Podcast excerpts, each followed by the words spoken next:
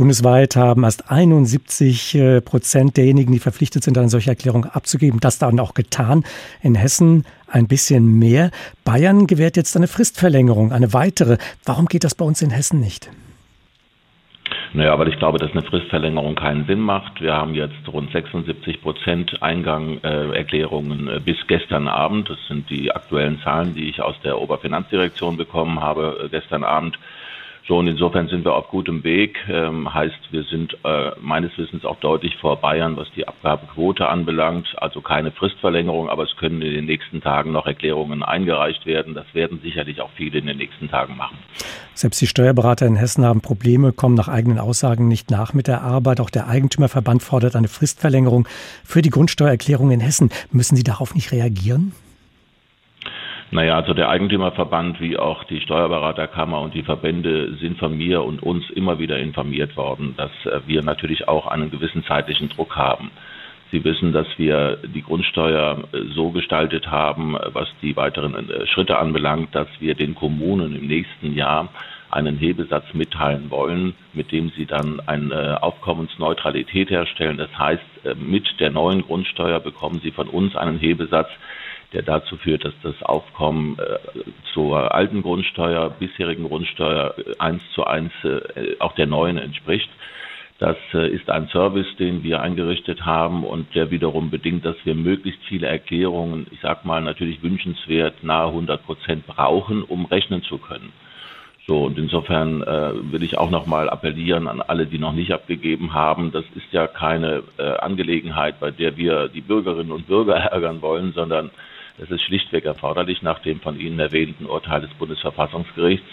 Äh, wir brauchen diese neuen Daten. Alles das, was in den Beständen ist, ist teilweise veraltet. Und insofern ist da noch ein bisschen Arbeit zu leisten. Auch von denen, die noch nicht abgegeben haben, ähm, hoffe ich, dass sie einsehen, dass diese Steuer eine kommunale Steuer ist, mit der die Kommunen wesentliche Dinge im Bereich der kommunalen Vorsorge und äh, des Gemeinwohls finanzieren.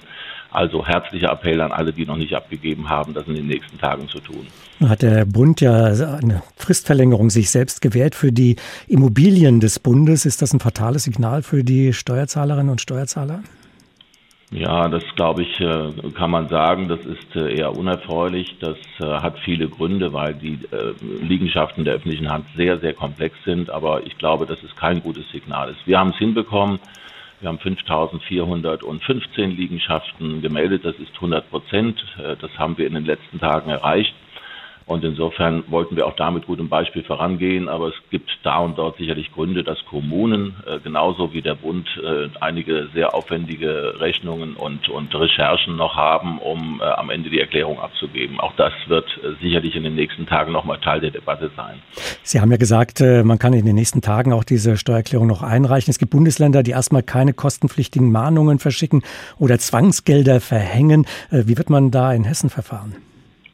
Nein, das machen wir in Hessen auch nicht, selbstverständlich. Äh, wir sind immer noch äh, appellativ unterwegs, wenn Sie so wollen. Es wird allerdings dann vor Ostern ein Erinnerungsschreiben geben an alle diejenigen, die bis dahin noch nicht abgegeben haben. Und am Ende des Tages, das muss ich allerdings deutlich sagen, wird es eine Schätzung geben durch die jeweiligen Finanzämter und ich glaube, jeder kann sich vorstellen, dass äh, Schätzungen des Finanzamtes nie äh, eins zu eins oder nur in den seltenen Fällen eins zu eins das abbilden, was ist. Deswegen brauchen wir die Angaben ja von den Bürgerinnen und Bürgern, den Grundstücks- und Liegenschaftsbesitzern. Also nochmal die herzliche Bitte, das in den nächsten Tagen dann auf den Weg zu bringen. Sie hatten ja vorhin äh, geschildert, dass Sie den Kommunen einen ja, Hebesatzvorschlag machen werden, eine Vorlage geben werden, damit diese neue Grundsteuer einkommens, aufkommensneutral sein wird. Bei dem Stichwort aufkommensneutral, da hatten ja viele die Sorge gehabt, naja, wenn man das hessenweit betrachtet, das kann mich ja ganz anders treffen. Am Ende kann ich mir meine eigene Immobilie gar nicht mehr leisten. Können da die einzelnen Kommunen nicht doch so anheben, dass das eng wird für den einen oder anderen Besitzer eines, einer Immobilie?